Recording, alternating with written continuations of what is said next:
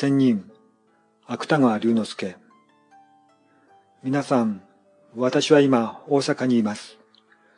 ですから大阪の話をしましょう。昔、大阪の町へ奉公に来た男がありました。名は何と言ったかわかりません。ただ、飯炊き奉公に来た男ですから、ゴンスケとだけ伝わっています。ゴンスケは口入れ屋ののれんをくぐると、キセルを加えていた番頭に、こう口の世話を頼みました。番頭さん、私は仙人になりたいのだから、そういうところへ住み込ませてください。番頭は、あっけに取られたように、しばらくは口も聞かずにいました。番頭さん、聞こえませんか？私は仙人になりたいのだから、そういうところへ住み込ませてください。誠にお気の毒様ですが、番頭はやっといつもの通りタバコをスパスパ吸い始めました。手前の店ではまだ一度も仙人謎の口入れは引き受けたことがありませんから、どうか他へおいでなすってください。するとゴンスケは服装にちぐさの桃引きの膝を進めながら、こんな理屈を言い出しました。それはちと話が違うでしょう。お前さんの店ののれんには何と書いてあるとお思いなさる？よろず口入れどころと書いてあるじゃありませんか。よろずというからは何事でも口入れをするのが本当です。それともお前さんの店ではのれんの上に嘘を書いておいたつもりなのですか？なるほど。こう言われてみると、ゴンスケが怒るのももっともです。いえ、のれんに嘘がある次第ではありません。何でも仙人になれるような方向口を探せとおっしゃるのなら、明日またおいでください。今日中に心当たりを尋ねておいてみますから。番頭は、とにかく一時逃れにゴンスケの頼みを引き受けてやりました。が、どこへ奉公させたら仙人になる修行ができるか、もとよりそんなことなどはわかるはずがありません。ですからひとまずゴンスケを返すと、早速番頭は近所にある医者のところへ出かけて行きました。そうしてゴンスケのことを話してから、いかがでしょう、先生。仙人になる修行をするには、どこへ奉公するのが近道でしょう、と心配そうに尋ねました。これには医者も困ったのでしょう。しばらくはぼんやり腕組みをしながら庭の松ばかり眺めていました。が、番頭の話を聞くと、すぐに横から口を出したのは、古狐というあだ名のある、狡猾な医者の女房です。それは、うちへおよこしよう。うちにいれば、二三年うちには、きっと千人にしてみせるから。さようですかそれは良いことを伺いました。では、何分願います。どうも仙人とお医者様とはどこか縁が近いような心持ちがいたしておりましたよ。何も知らない番頭は、しきりにお辞儀を重ねながら、大喜びで帰りました。医者は苦い顔をしたまま、その後を見送っていましたが、やがて女房に向かいながら、お前は何という馬鹿なことを言うのだ。もしその田舎者が何年いても一向戦術を教えてくれぬなぞと不平でも言い出したらどうする気だ？と、いまいましそうに小言を言いました。しかし、女房は謝るどころか、鼻の先でふふんと笑いながら、まあ、あなたは黙っていらっしゃい。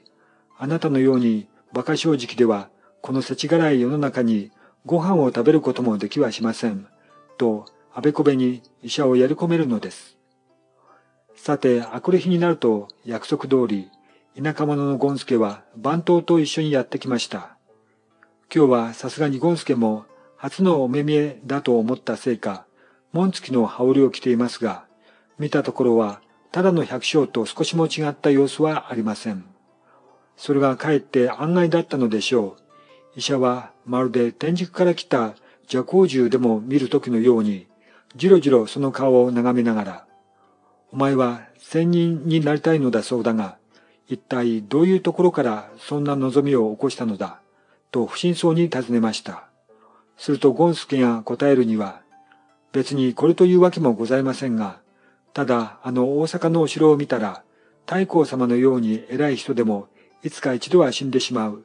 してみれば人間というものはいくら栄養映画をしても儚いものだと思ったのです。では、仙人になりさえすれば、どんな仕事でもするだろうね。狡猾な医者の女房はすかさず口を入れました。はい。仙人になりさえすれば、どんな仕事でもいたします。それでは今日から私のところに20年の間奉公をし、そうすればきっと20年目に仙人になる術を教えてやるから。さようでございますかそれは何よりありがとうございます。その代わり向こう20年の間は一問もお給金はやらないからね。はい、はい、承知いたしました。それからゴンスケは20年間その医者の家に使われていました。水を汲む、薪を割る、飯を炊く、拭き掃除をする。おまけに医者が外へ出るときは薬箱を背負って友をする。その上、給金は一文でもくれと言ったことがないのですから、このくらい重宝な奉公人は日本中探してもありますまい。が、とうとう20年経つと、ゴンスケはまた来た時のように、門付きの羽織を引っ掛けながら、主人夫婦の前へ出ました。そうして、陰銀に20年間世話になった礼を述べました。ついては、金金お約束の通り、今日は一つ私にも不老不死になる仙人の術を教えてもらいたいと思いますが、ゴンスケにこう言われると、並行したのは主人の医者です。何しろ一問も給金をやらずに20年間も使った後ですから、今更先日は知らぬなぞとは言えた義理ではありません。医者はそこで仕方なしに、仙人になる術を知っているのは、俺の女房の方だから、女房に教えてもらうがよい、と、そっけなく横を向いてしまいました。しかし女房は平気なものです。では戦術を教えてやるから、その代わり、どんな難しいことでも私の言う通りにするのだよ。さもないと、仙人になれないばかりか、また向こう20年の間、お給金なしに奉公しないと、すぐに罰が当たって死んでしまうからね。はい、どんな難しいことでも、きっとし遂げてご覧に入れます。ゴンスケは、ほくほく喜びながら、女房の言いつけを待っていました。それでは、あの庭の松にお登り、女房はこう言いつけました。もとより仙人になる術などは知っているはずがありませんから、何でもゴンスケにできそうもない難しいことを言いつけて、もしそれができない時には、また向こう20年の間、ただで使おうと思ったのでしょう。しかしゴンスケはその言葉を聞くとすぐに庭の松へ登りました。もっと高く、もっとずっと高くお登り、女房は縁先に佇みながら、松の上のゴンスケを見上げました。ゴンスケの着た紋付きの羽織は、もうその大きな庭の松でも一番高い小銭にひらめいています。今度は右の手をお離し、ゴンスケは左手にしっかりと松の太枝を押さえながら、そろそろ右の手を離しました。それから左の手も離しておしまい、おいおい、左の手を離そうものなら、あの田舎者は落ちてしまうぜ。落ちれば下には石があるし、とても命はありゃしない。医者もとうとう縁先へ心配そうな顔を出しました。あなたの出る幕ではありませんよ。まあ私に任せておきなさい。さあ左の手を離すのだよ。ゴンスケはその言葉が終わらないうちに思い切って左手も離しました。